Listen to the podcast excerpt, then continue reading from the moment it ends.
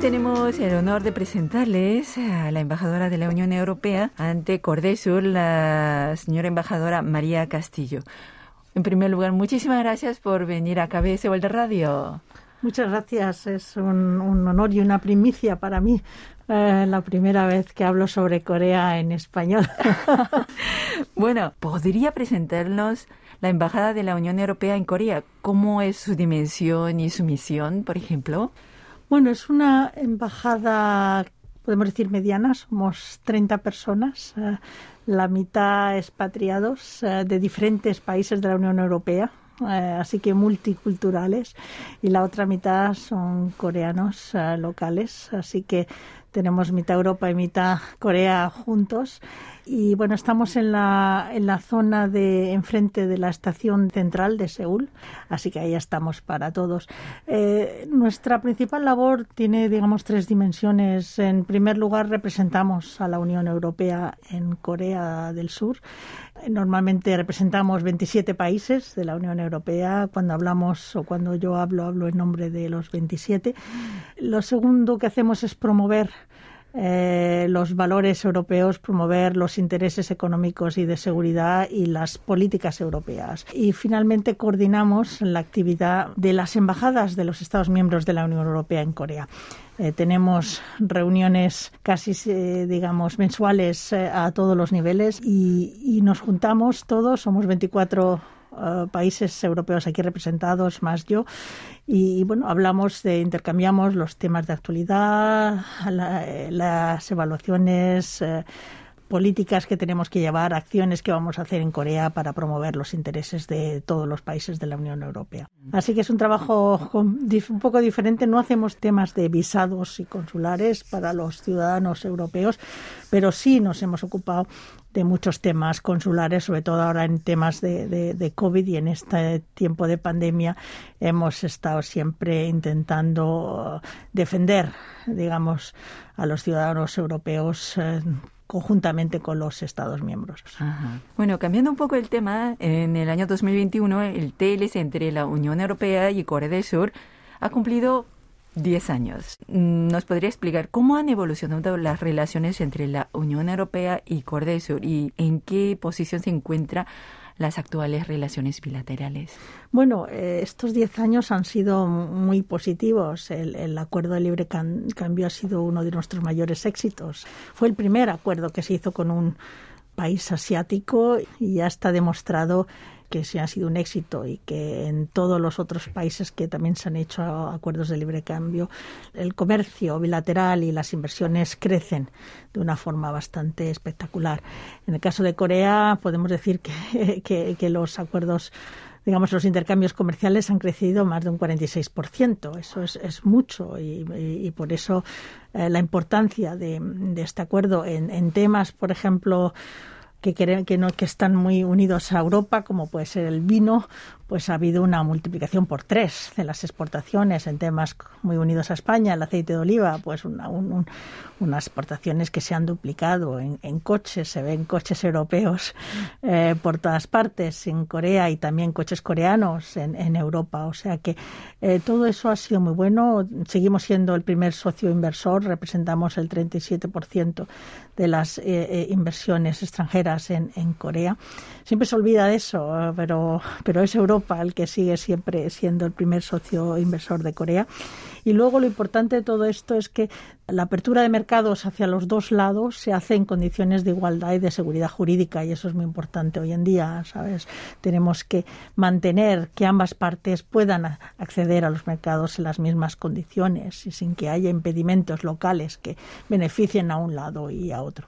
Y eso el acuerdo de libre cambio lo asegura, pero también es un acuerdo que va más allá de una simple reducción tarifaria, sino eso lleva consigo también políticas de medio ambiente, políticas sociales, políticas de derechos laborales, eh, temas de competencia, temas de propiedad intelectual, temas de, indicadores geográficos eh, que se han multiplicado por los dos sitios. Así que es, es un acuerdo muy, muy, muy vasto, que, que muy amplio, perdón, eh, que tiene todavía su, su eficacia, durará más y hay muchos nuevos campos en los que extender todos estos intercambios comerciales e de inversión. Estoy pensando a lo mejor en, nuevas eh, tecnologías climáticas o en, la nueva economía verde o la nueva economía digital, en la que hay mucho que aprender. Por un lado, Corea quizás más de la Europa verde y, quizás Europa más de la Corea digital, pero que hay mucho, mucho aún, un campo por extendernos. Entonces, ¿cuáles cree que, que son los hitos más importantes que han marcado entre los lazos entre la Unión Europea y, Corea durante los 10 años? Bueno, aparte de este, este importante eh, incremento en, comercio y en inversiones, hay dos hitos para mí muy importantes. Primero es que nuestra relación ahora es una relación estratégica y también celebramos en el año 2020 los 10 años de, de relación estratégica con Corea. Quiere decir que hay unos una, la relación tanto en la sustancia como en el proceso se hace más intensa.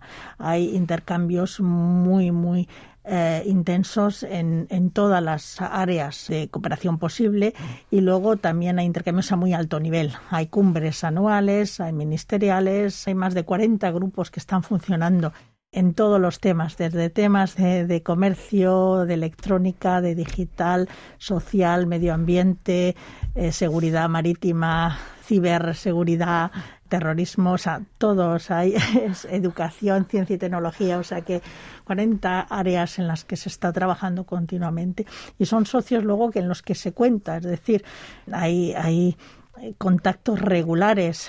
Es ese, eso pues crea unos lazos y una, una intensidad en la relación porque es estratégica, porque es un socio estratégico, es socio importante para, para nosotros.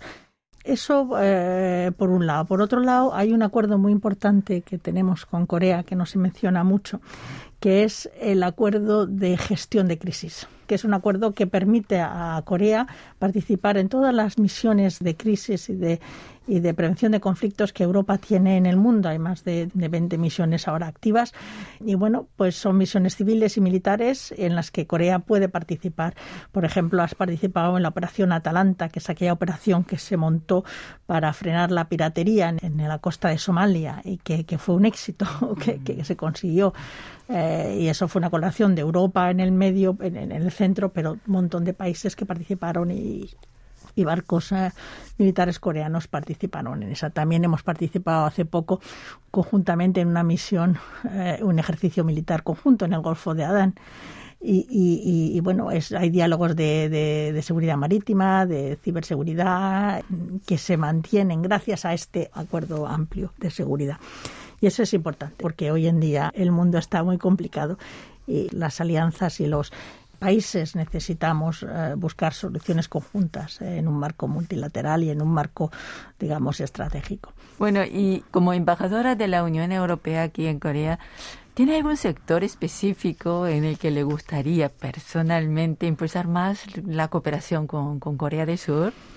Bueno, yo, yo siempre pienso que, las relaciones humanas, las relaciones entre personas son realmente el motor impulsor de las relaciones entre países. Entonces, eh, yo hago siempre mucho hincapié en los intercambios, en, el contacto de las personas, intercambios a todos los niveles, eh, estudiantes, académicos, investigadores, expertos, periodistas, gobierno, es, es, es parlamentarios, es, es, fundamental este, este tipo de diplomacia de las personas eh, que, que contribuye a crear eh, bueno, a crear un, unos lazos de entendimiento, de conocimiento, que en el fondo unen a, dos regiones o a dos, a dos países. Yo hace 14 años que, que dejé Corea y, he vuelto y he encontrado a mis a las redes de, de amigos, de compañeros y todo eso, pues ah, me ha gustado, me ha gustado ver que los centros europeos eh, que habíamos creado aquí en cuatro universidades coreanas,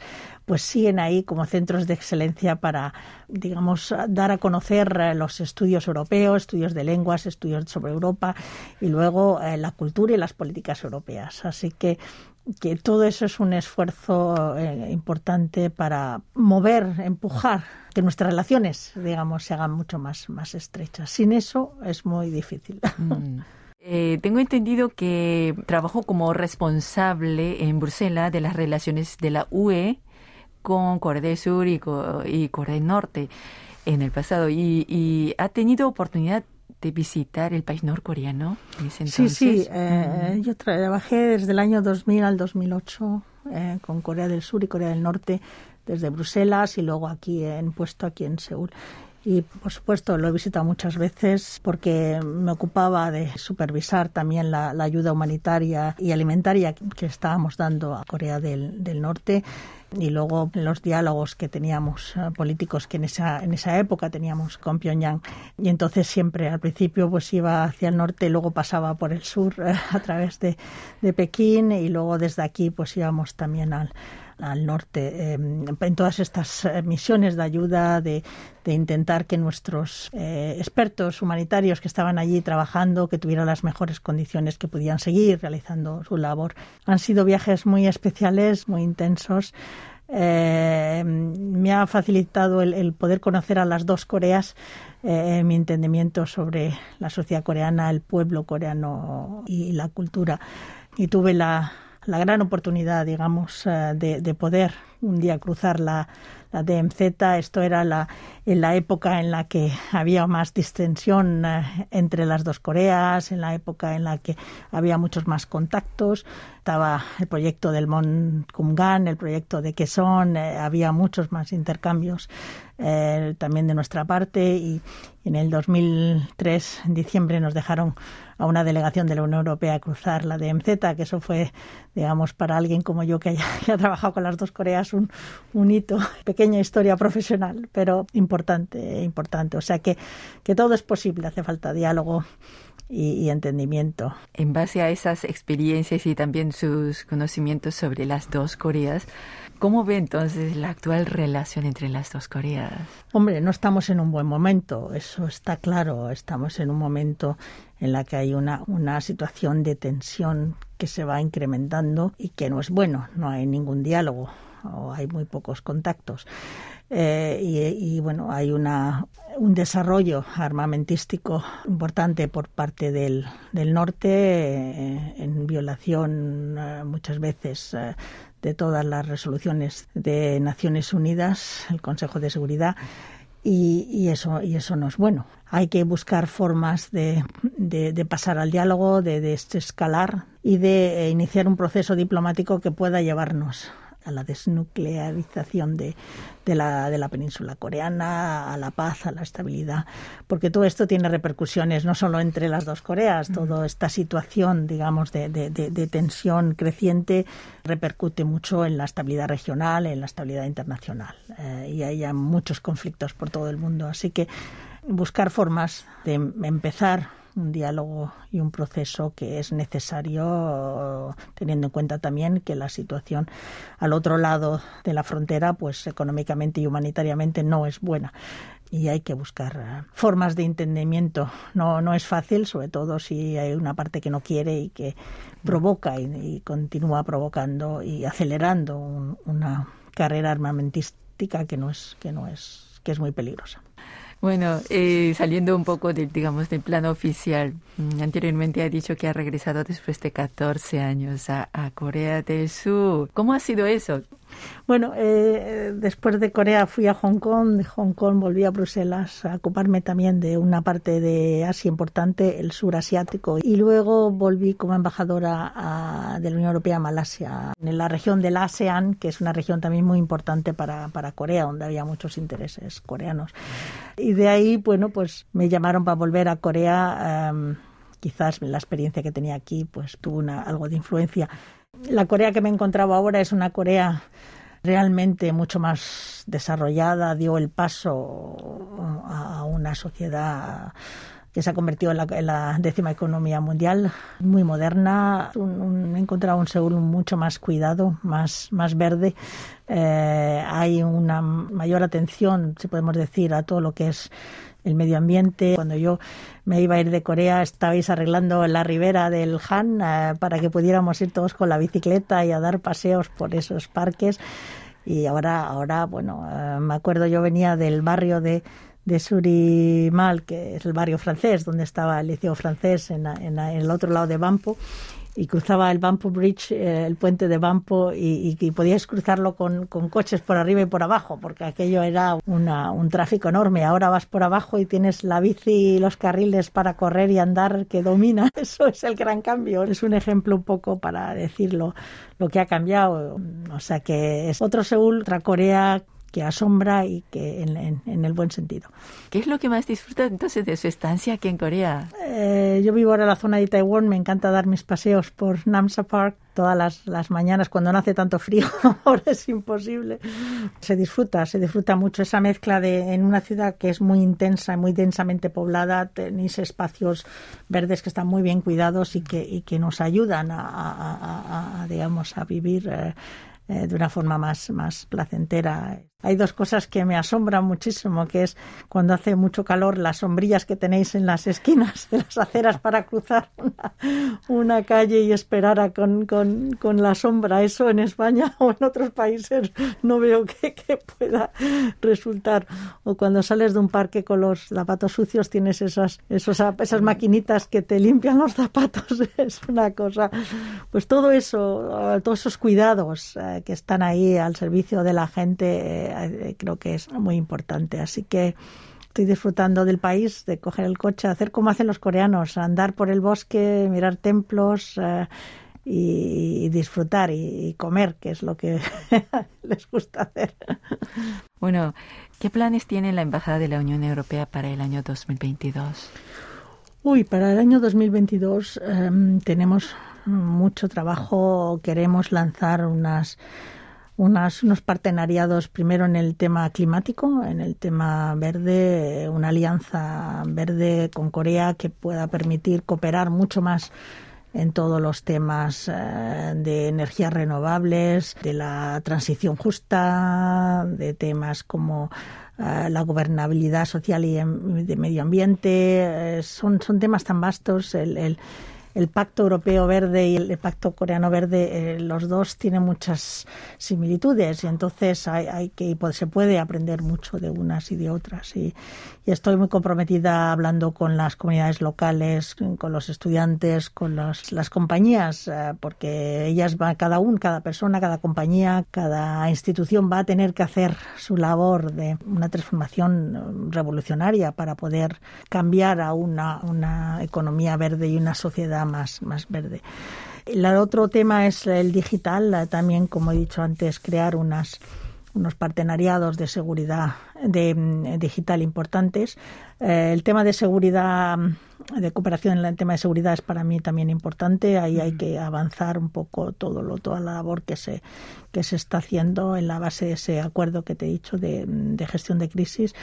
Y, y luego, bueno, intentar conseguir eh, cooperar para para llevar a cabo en el tema de salud. Salud es, es un tema importante para todos, eh, vacunas, eh, investigación y ciencia. Como vamos solos tampoco podemos y necesitamos colaborar e incrementar estos lazos e intercambios en, en, cooperación en el tema de investigación y ciencia. Y luego, si eso se puede empujar a temas más académicos, estudiantes y, una vez que las, la movilidad se facilite, poder relanzar todos nuestros programas de intercambios y de mm. cooperación. Bueno, señora embajadora, muchísimas gracias. Nada, un placer a todos y, nada, ya sabéis, la, embajada está ahí para ayudar también a, todos los europeos y trabajar con Corea y con el pueblo coreano y los coreanos que estén en el mundo para tratar de encontrar soluciones a todos estos problemas que nos incumben a todos.